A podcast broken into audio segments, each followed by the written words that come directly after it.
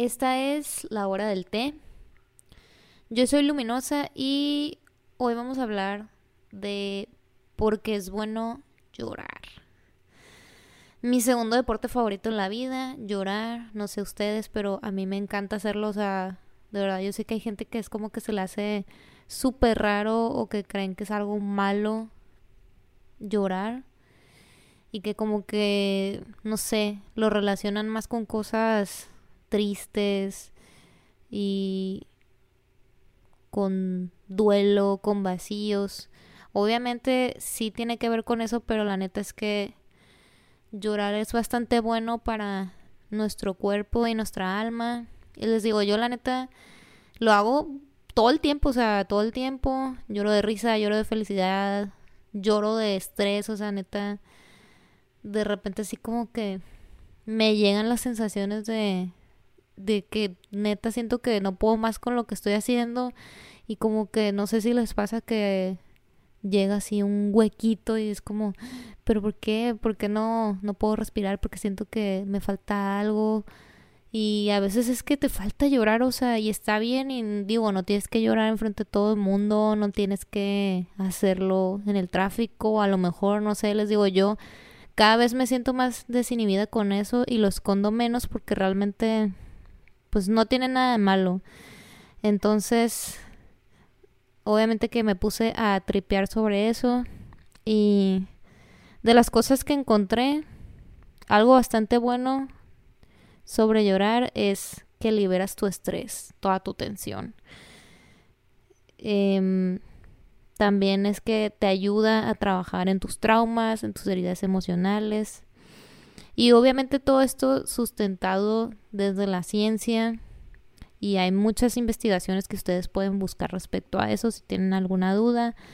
También pues llorar nos ayuda porque nos hace mucho más vulnerables y también necesitamos ser vulnerables para poder alcanzar un equilibrio. Y también para que nosotros nos pongamos en un modo de, de self-awareness o de poner mucha más atención en todo eso que estamos sintiendo o estamos pensando. Porque no sé si se han dado cuenta que cuando ustedes se ponen a llorar, de repente como que están como en un estado así no sé, de, de éxtasis, hay demasiada hormona y también, o sea, como que te cierras mucho en el sentimiento, pero luego llega un punto en el que te quedas así como que, ¿y por qué estaba llorando? ¿O por qué me dieron ganas de llorar? O sea, como que tratas de ver qué es eso que lo detonó y a final de cuentas es algo que te relaja, o sea, que les digo, que te ayuda a aliviar tus dolores, que también mejora tu humor, hasta cierto punto también mejora tu sueño. No sé si se han dado cuenta que después de que le echan una buena llorada a la vida, que como que, ay, como que hasta te sentiste así como que más ligerito o ligerita. Y eso es porque pues se liberan oxitocinas y endorfinas. Y eso hace que, que nos ayude a nosotros, les digo, a soltar más el cuerpo y pues sentirnos mucho más tranquilos. También pues es algo que hay personas que intentan hacerlo pues en un entorno grupal y con eso me refiero a que existe por ejemplo en Japón una técnica que se llama Ruikatsu que significa buscar las lágrimas y es como un club del llanto pues. O sea es algo que la gente hace se reúne para llorar, o sea, y les digo, es que no tiene que ser llorar de que porque te pasó algo súper malo o porque te sientes bien triste, ¿no? O sea, llorar de felicidad también, o sea, llorar de amor, llorar de pasión. Todo eso es una fiesta para llorar. Qué bonito, ¿no?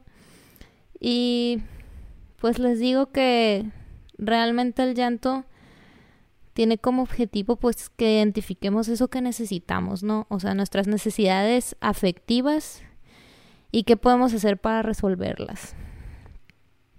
También es algo que nos ayuda a entender los sentimientos que no hemos procesado y evitarnos el camino a la depresión.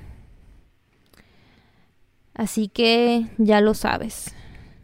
Llorar no tiene nada de malo. Déjate sentir. Y que todo eso que absorbas de tu té sea para sanarte. Nos vemos en el siguiente episodio.